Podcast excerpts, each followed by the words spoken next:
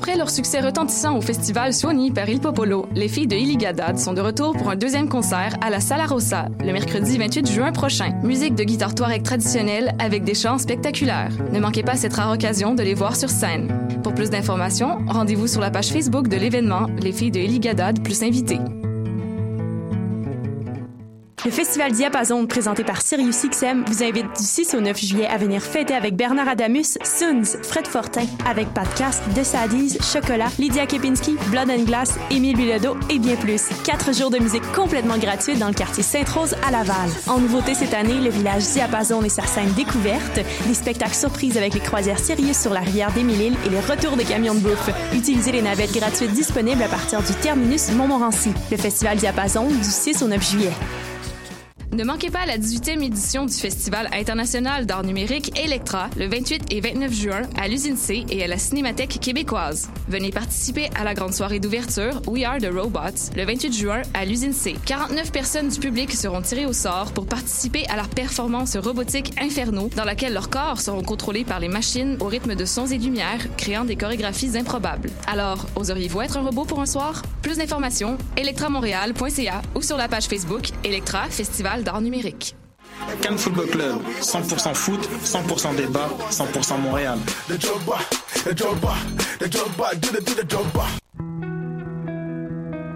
Voyage au bout de la nuit, c'est ton émission d'ambiance nocturne sur le Nightlife Underground montréalais. Découvertes musicales, chroniques culturelles et idées de sortie pour divertir tes nuits urbaines. Voyage au bout de la nuit, c'est l'émission nocturne de choc.ca.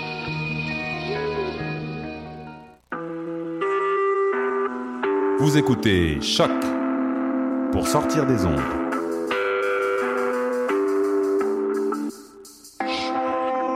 Podcast, musique, découverte.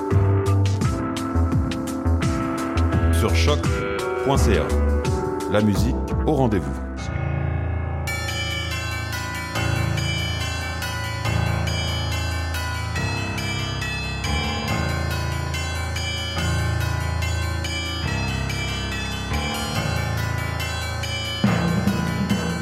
Bonsoir, vous êtes bien sur Choc, c'est le tome 20, chapitre 255 de Mission Encre Noire.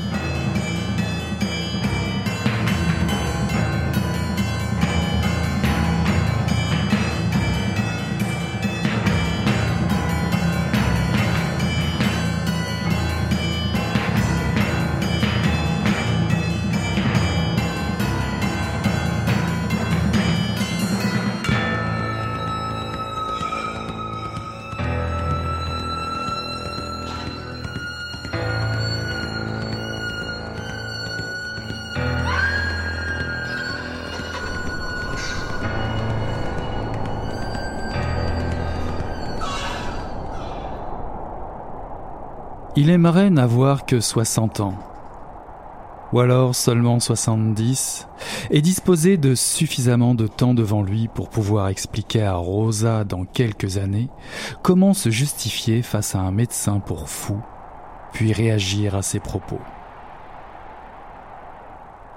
Avec elle au moins il peut philosopher raisonnablement. Assis à l'ombre devant la maison, ils observent par la grille en fer forgé la Grand Rue. Le soleil est une chose tout à fait singulière, dit-il. Il est à la fois lointain et proche. Il faudrait voyager de longues années pour l'atteindre. Impossible de se le représenter. Même si on pouvait voler, ce serait impossible de se le figurer. On ne pourrait jamais faire de halte ou se retourner vers la maison pour voir comment vont les autres. On devrait perpétuellement poursuivre le voyage. Le temps dévorerait tout. Le temps est un géant. Un géant demande Rosa. Où il habite? Derrière le soleil, dit Julius. Dans l'univers. Tout dans le ciel lui appartient. La distance qui nous sépare du soleil est démesurément longue. Pourtant le soleil est toujours juste là où il brille, tout près, aussi près que ta main ou l'arrêt de tes cheveux quand je pose ma main sur ta tête, ou bien comme le pelage du chat qui s'y chauffe. Rosa lève les yeux vers le ciel. Les rayons serpentent sans arrêt du soleil jusqu'à elle. S'il se rapprochait, on brûlerait, dit Julius. Mieux vaut que le soleil reste loin, tellement il est chaud. Une fois ces rayons projetés, ils font un trajet de huit minutes avant de nous parvenir. Il tire sa montre de sa poche de gilet et en ouvre le couvercle à rabat. Trois heures dix, dit-il. Maintenant, remontons ensemble la grande rue jusqu'à la boulangerie pendant huit minutes, comme la lumière et le temps. La lumière voyage toujours à travers le ciel en compagnie du temps. C'est parce que c'est si loin qu'elle a besoin d'autant de temps. Qui lui donne le temps? Le géant?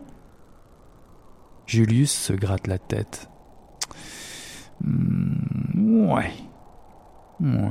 Le géant donne à la lumière le temps. Tout lui appartient. Le ciel, la lumière, le soleil, la lune et les étoiles, et notre vie. Le temps a tous les temps du monde. Nous, on estime qu'on n'a pas le temps. Pourquoi? Parce qu'on n'est pas des géants, simplement d'infimes créatures, aussi infimes que des fourmis.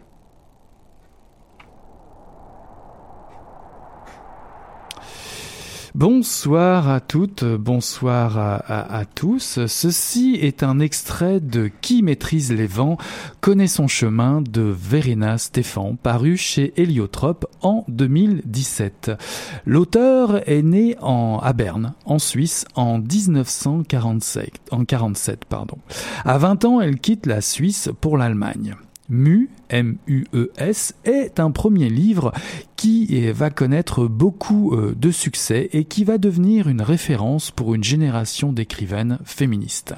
Depuis, Verena Stéphan vit à Montréal. Elle a remporté plusieurs prix pour son œuvre, dont le prix John Glasgow de la traduction pour le roman D'ailleurs, publié en 2008 chez Héliotrope.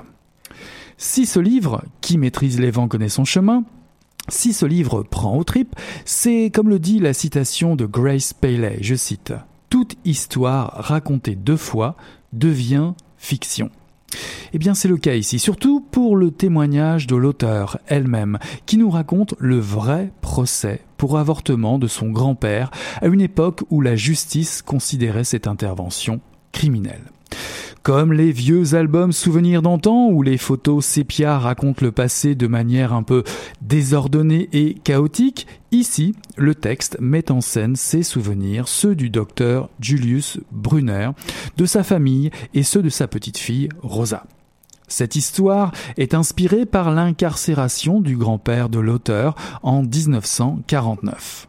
Le récit s'appuie sur de nombreux extraits d'archives judiciaires et psychiatriques, des pièces à conviction dans le procès du grand-père, parce que, le grand-père va se faire tester sous forme de questions-réponses, un jeu malsain d'association d'idées. Le roman est bien entendu une fiction.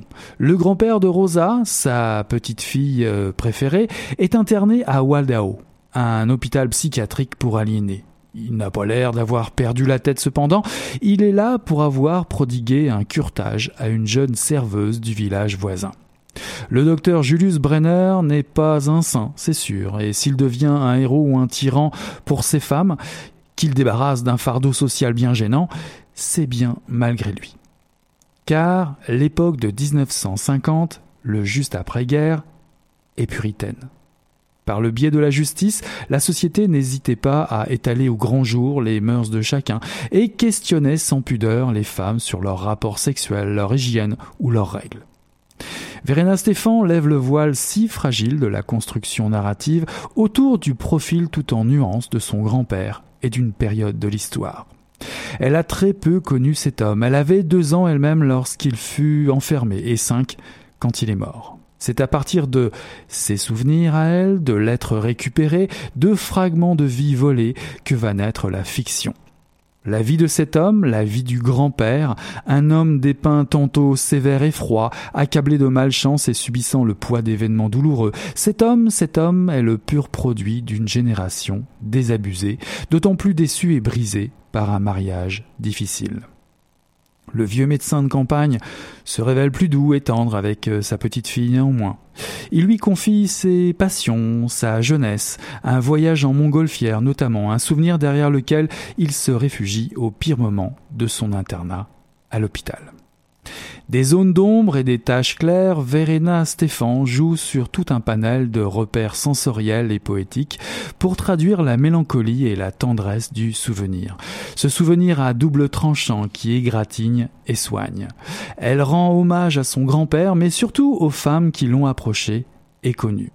L'auteur révèle le long combat contre la lourdeur d'un système social injuste et oppressif.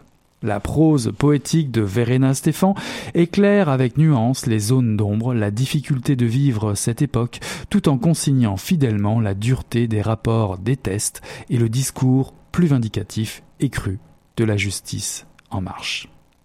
Qui maîtrise les vents connaît son chemin de Verena Stéphan, paru en 2017 aux éditions Héliotrope.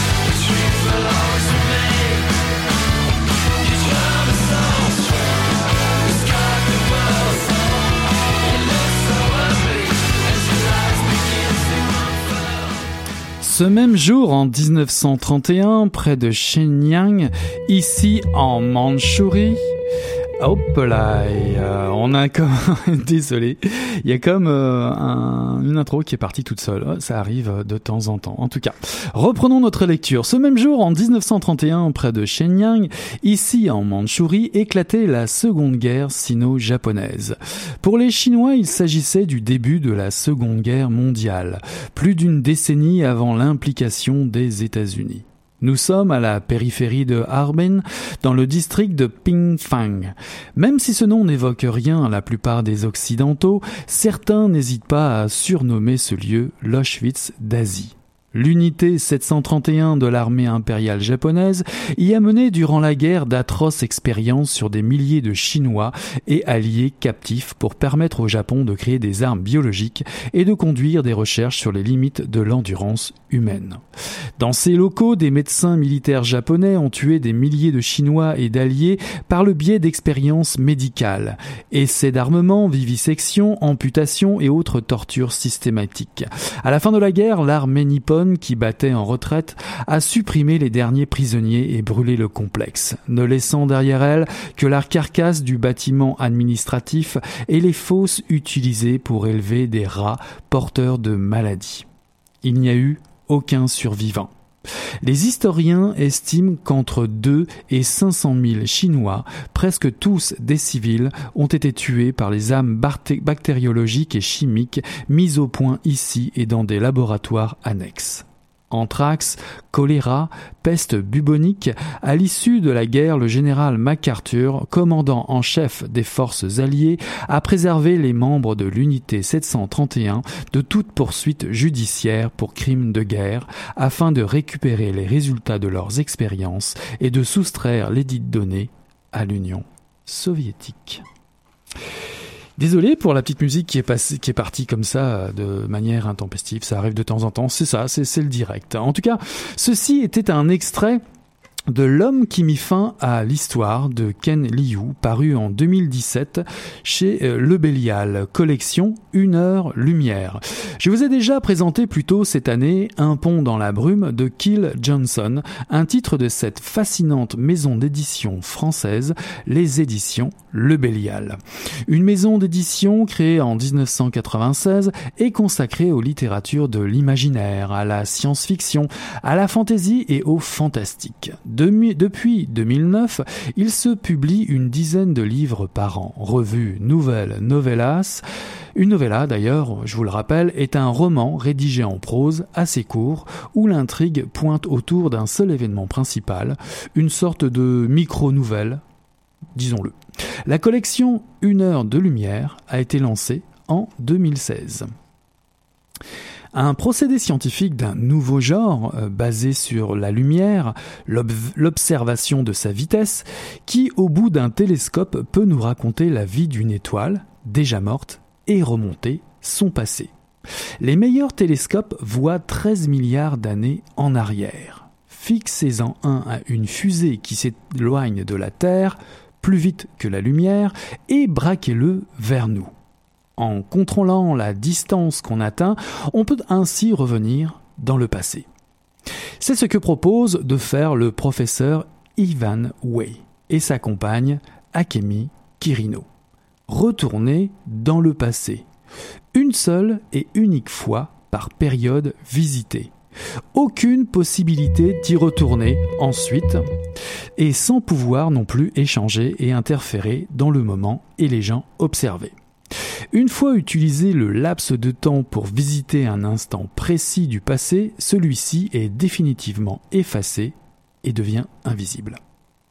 Ken Liu profite du format de la novella pour aborder le sujet brûlant du négationnisme dans l'histoire.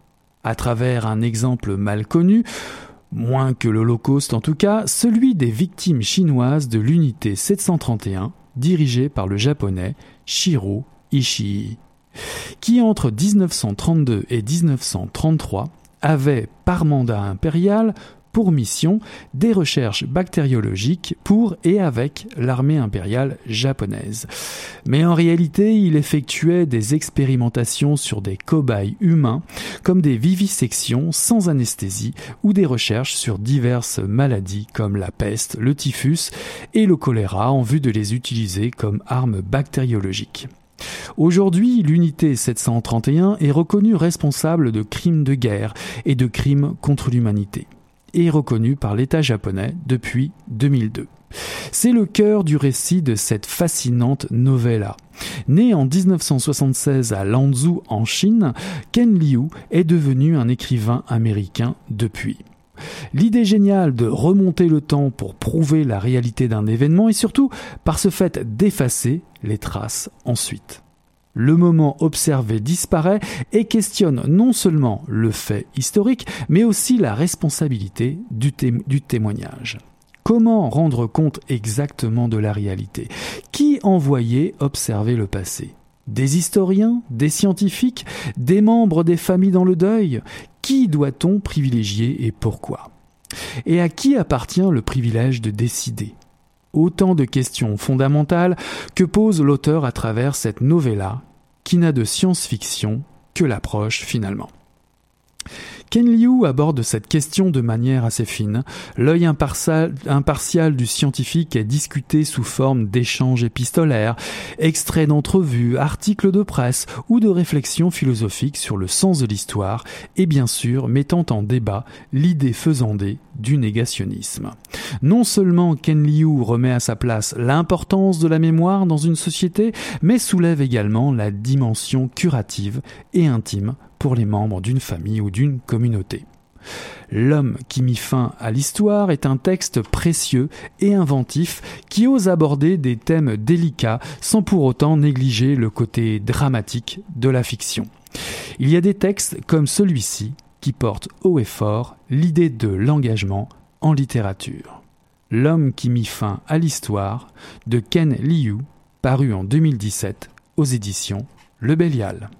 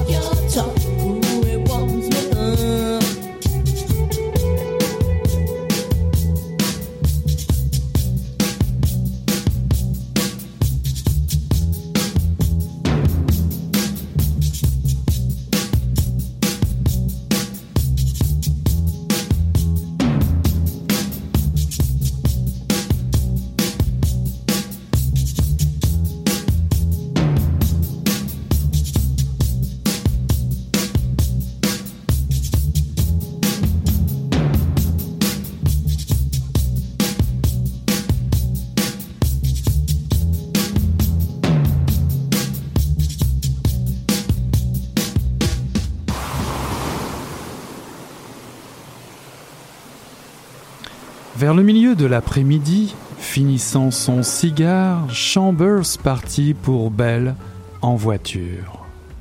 L'usine de textile se détachait sur front d'argile rouge et d'herbe jaunie, tandis que ses cheminées continuaient à cracher de la suie, même après que la sirène avait annoncé la fin de la journée, surveillant les imposants murs de briques tels des sentinelles. Dépassant la filature, il tourna dans Harvey Lane, puis ralentit, car là des enfants galopaient dans les rues comme des lapins dans un jardin. Les maisons étaient tellement serrées les unes contre les autres que l'un d'eux pouvait surgir à tout moment et se lancer au milieu de la chaussée. Une fois parvenu au cœur du village, il sentit les yeux des ouvriers fixés sur lui, au travers des rideaux, ou depuis la véranda de leur maison. Les représentants de la loi n'avaient pas souvent de raison de monter ici, et quand cela se produisait, c'était en général le samedi soir pour mettre un terme à une rixe. On n'appelait pas le shérif quand deux jeunes se bagarraient dans une cour, mais on le faisait quand un homme et sa femme en venaient aux mains. Les maisons étaient si rapprochées qu'on entendait dans toute la rue les cris et le bruit du verre cassé. Cela se passait surtout le samedi soir, et d'habitude, la présence d'un adjoint suffisait à rétablir l'ordre. Chambers ignorait à quel point la rumeur de la tuerie du Hillside Inn s'était déjà répandue. Tout le monde devait néanmoins savoir qu'il recherchait Mary Jane Hopewell, ce qui n'empêchait pas qu'on lui jette des regards soupçonneux. Ceci est un extrait de Un seul parmi les vivants de John Seeley, paru en 2017 aux éditions Albin Michel. Collection Terre d'Amérique. John Seeley est un jeune écrivain américain originaire de Caroline du Sud et qui vit à Richmond en Virginie. Il s'est d'abord fait remarquer par son travail de novelliste, publié dans plusieurs magazines et revues littéraires. Ce premier roman se situe en 1932 en Caroline du Sud. La terre est d'argile rouge, la Grande Dépression a fauché bien des destins ici comme ailleurs. Les familles tentent de survivre à la ferme où elles s'exilent pour travailler à l'usine. Roosevelt n'a pas encore pris le pouvoir. Cassold est une ville prospère malgré le krach boursier, grâce au boom du textile et des chemins de fer qui sillonnent les deux Carolines pour transporter le coton vers le nord. À l'ouest, longeant la voie ferrée, la route 9 qui monte vers l'usine de Belle et ses deux cheminées rondes qui crachent des nuages noirs dans le ciel bleu d'été. Pour y arriver, on passe devant la station-service et le Hillside Inn une espèce de grande cabane en bois, une ancienne pension pour les voyageurs qui sert aujourd'hui de couverture à son propriétaire, l'Artan Tull, pour faire son trafic de Bourbon. L'alcool est interdit dans le comté de Castle depuis 12 ans.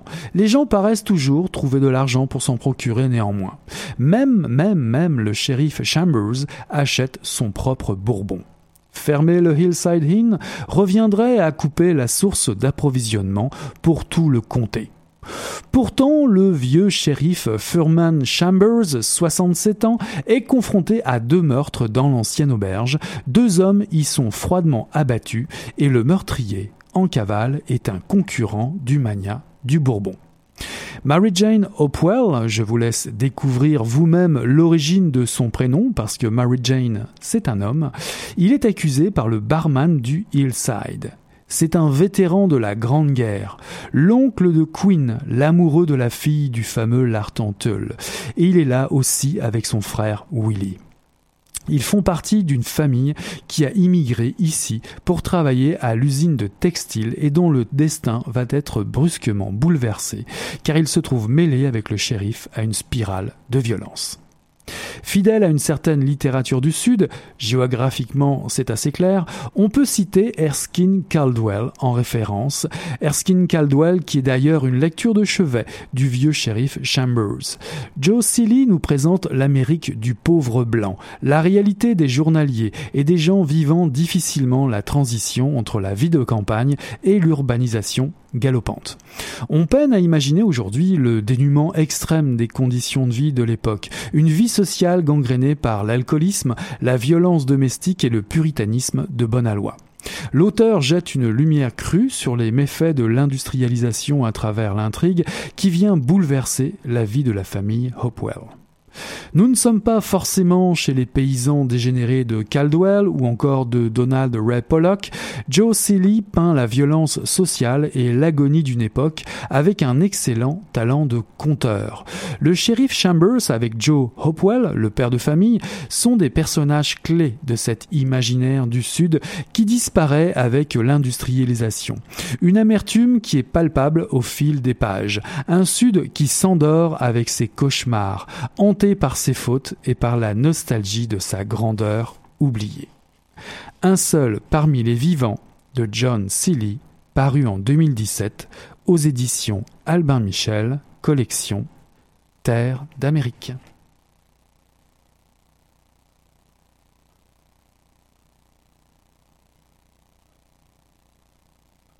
Hey yo, I'm bold, motherfucker. See my show, motherfucker. I'll pay attention, arms folded, front row, motherfucker. My fortune is shown like portraits in Rome. You a credit card killer, dead, gorgeous, and broke.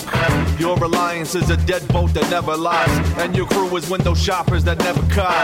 I'm fearless, y'all interfereless. Uphill battle, y'all, y'all build pyramids. I can go straight for still experiment. You look like him, double mint twin spearmint. Tears and fears, I wanna rule the world on second thought. That's a big dish sandwich. I take Philly, Shottown, LA, London. Call wrecking crew cause we ain't come here for nothing. Call small pro cause we causing rambunctious. These Joe's mother took their tough guy pills or something.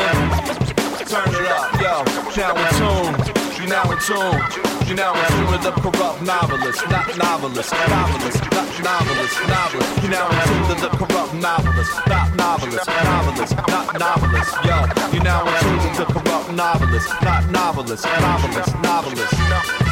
Yo, permanent summer, hotter than July, like a Biggie Smalls Hummer getting shot in the side. I'm like, my, my, my, that's a tough way to go. Looking salty like you shoveling snow. Yo, everywhere I go, I got the vibrating aura. And hoes reach out like mob dudes do the Joras. Try to be polite and not outright ignore her. Stay inside the lab burning midnight menorahs. Scotty Pippen sticking your favorite scorer. Your eyes bugged out like Joey Cora. We the suicide king setting order. You can't control crowd Black Joe's no supporters. Toured around but never been inside a tour bus. The long con laid it out without a shortcut. Cause we handle that internally, eternally. Feel our own pain and bypass the infirmary.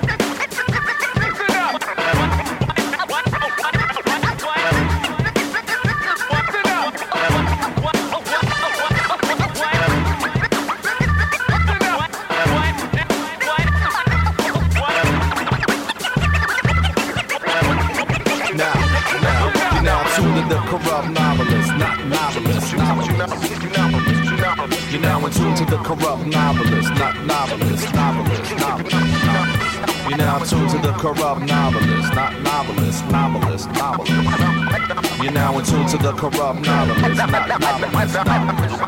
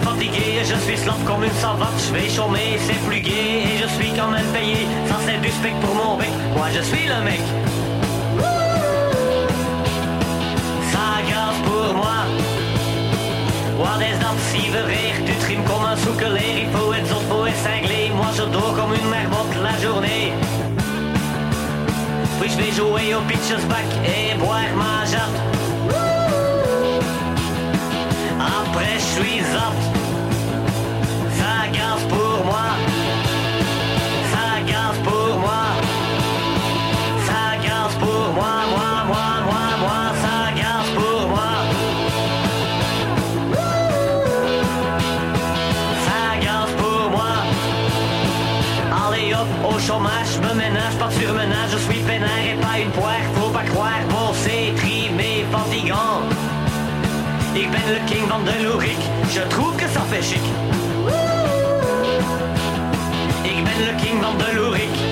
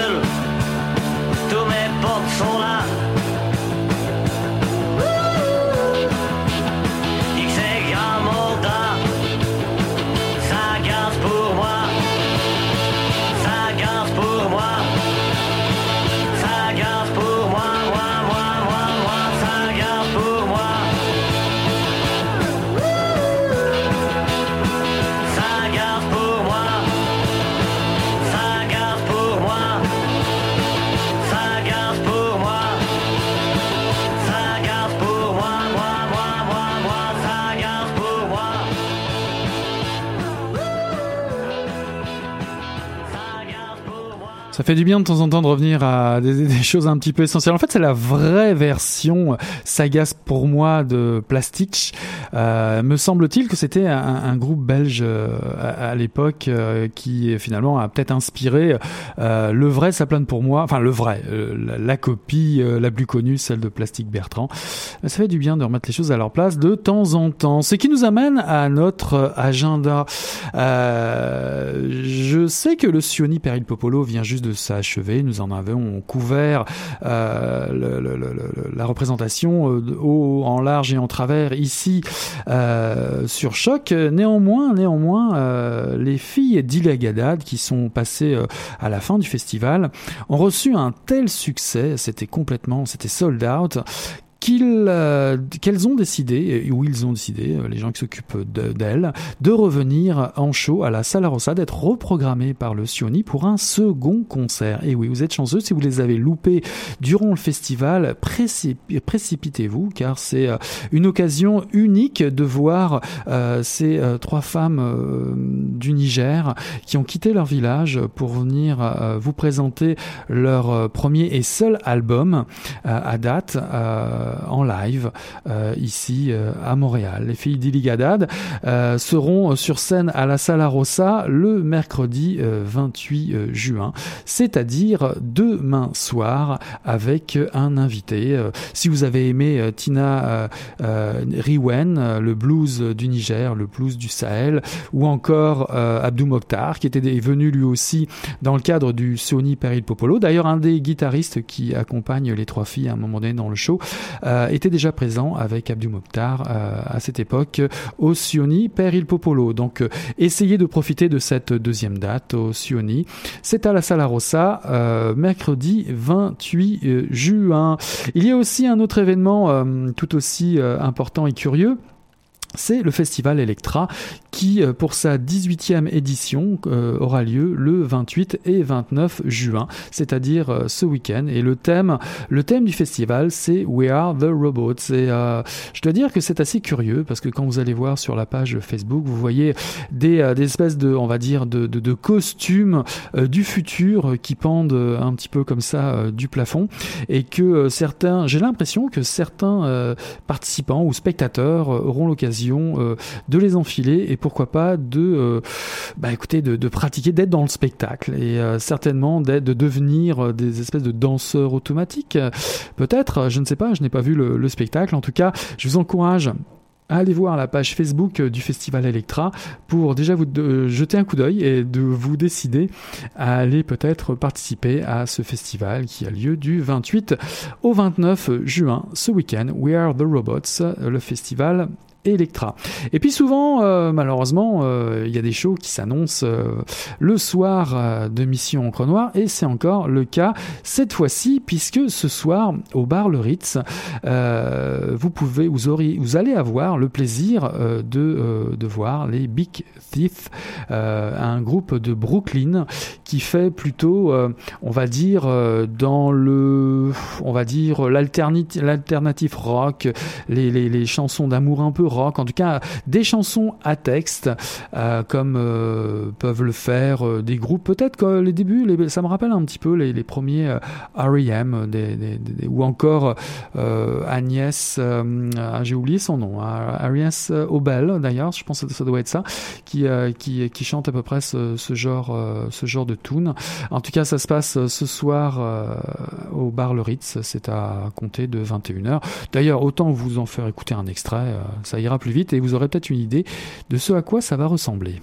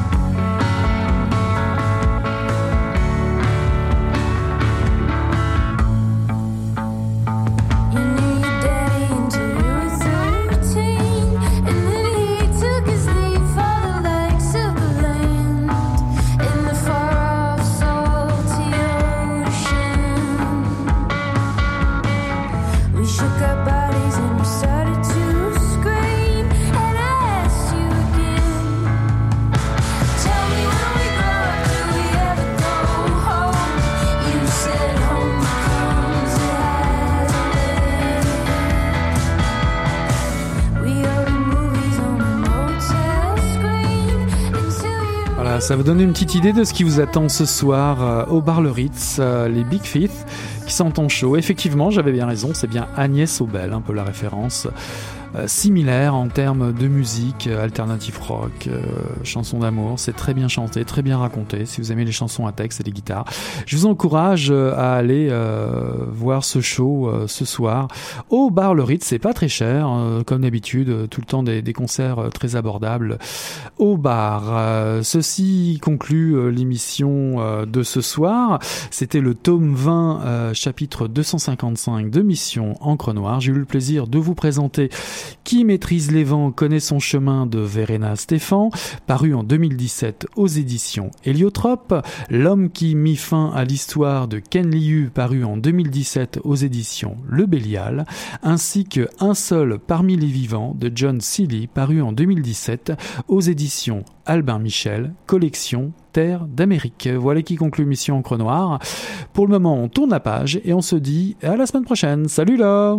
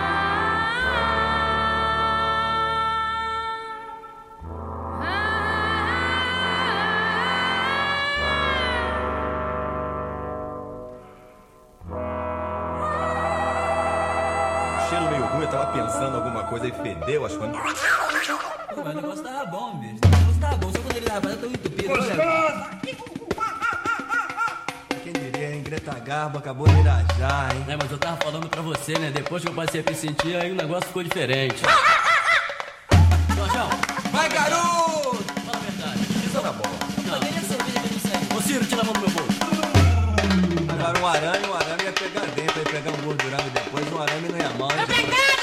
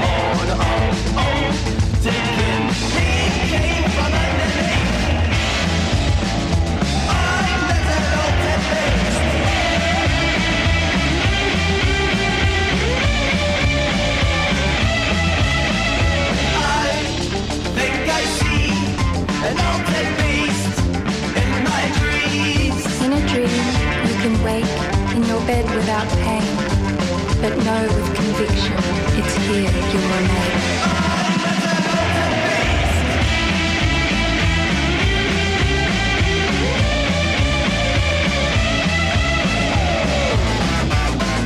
With an unsteady gait, the critter moves forth. You feel his rhythm as he tramples the earth. And you stare at his figure, stupefied in dread as his gaze locks to yours and bores into your head. And the pulse is so loud on the inside of your brain, and you find that your feet are stuck to the terrain. Closer he comes, making dust out of stone. Forsaken you are, and what's more, all alone. I see, nothing is but a dream.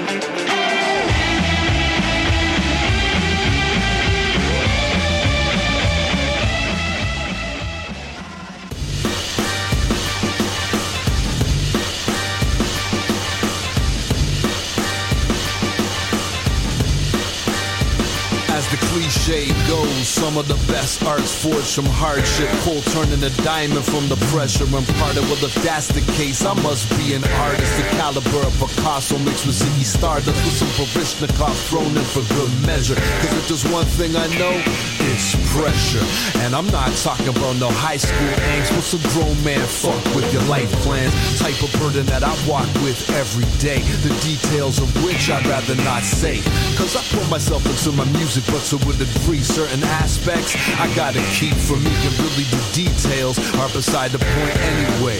Just know that I know plenty pain, and for those of you fellow pain knowers, I'm sending this one out to you. Maintain, soldiers.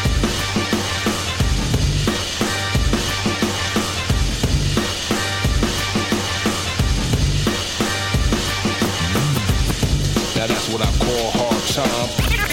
Now that's now that's now that's what I call hard times.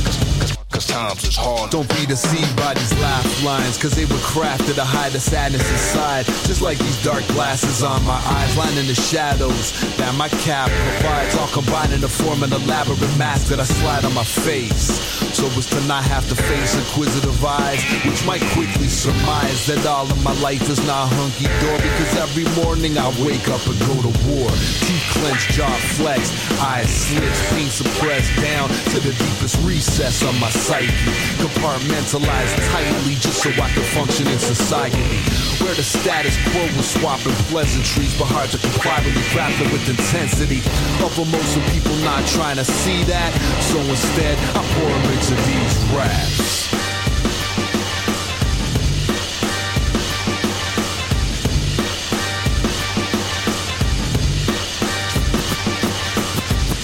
Now that's what I call hard time. Now that's what I call hard times. Hard hard hard times.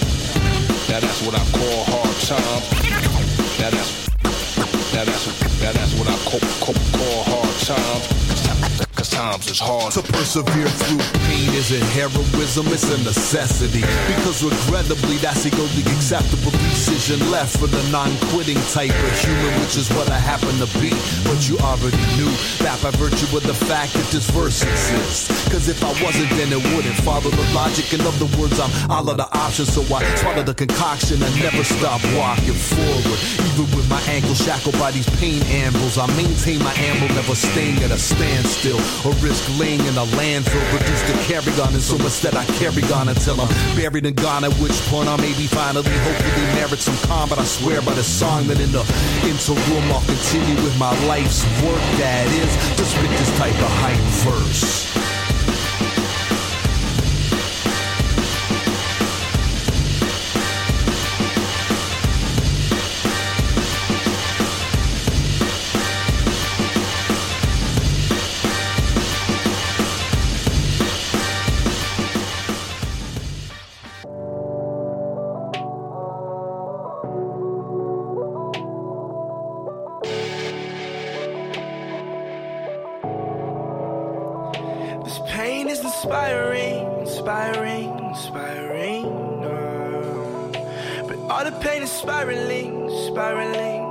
Spiraling.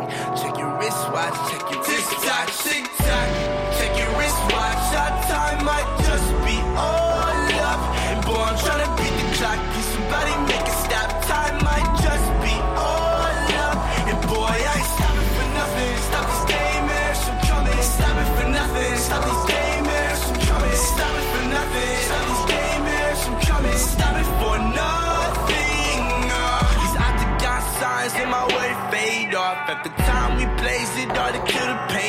I am not the one that try to imitate y'all. I throw the mask on and blast on into another time zone. Tryna say the kids around me, plenty time to be free. Tell them all about timing, why things are meant to be. Tick tock all in my ears. Live right to last all these years. Hold up, live your life right now, dog. Wipe off those tears. Tick tock,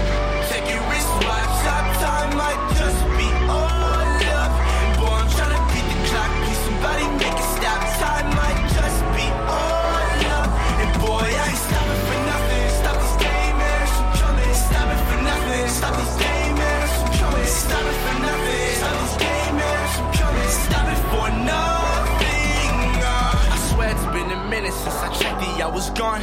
Been moving at a rapid pace. I practice all along. Spent late 2013 or 14 in the dark. Boy, I had to light my chest up. I felt like Tony Stark. And the madness all around me consumed my mental spark. I was looking for the flame like past the Olympic torch. Things happen for the right reasons. No wonder why my girlfriend said, "Can't Kid Cudi even has some breathing time.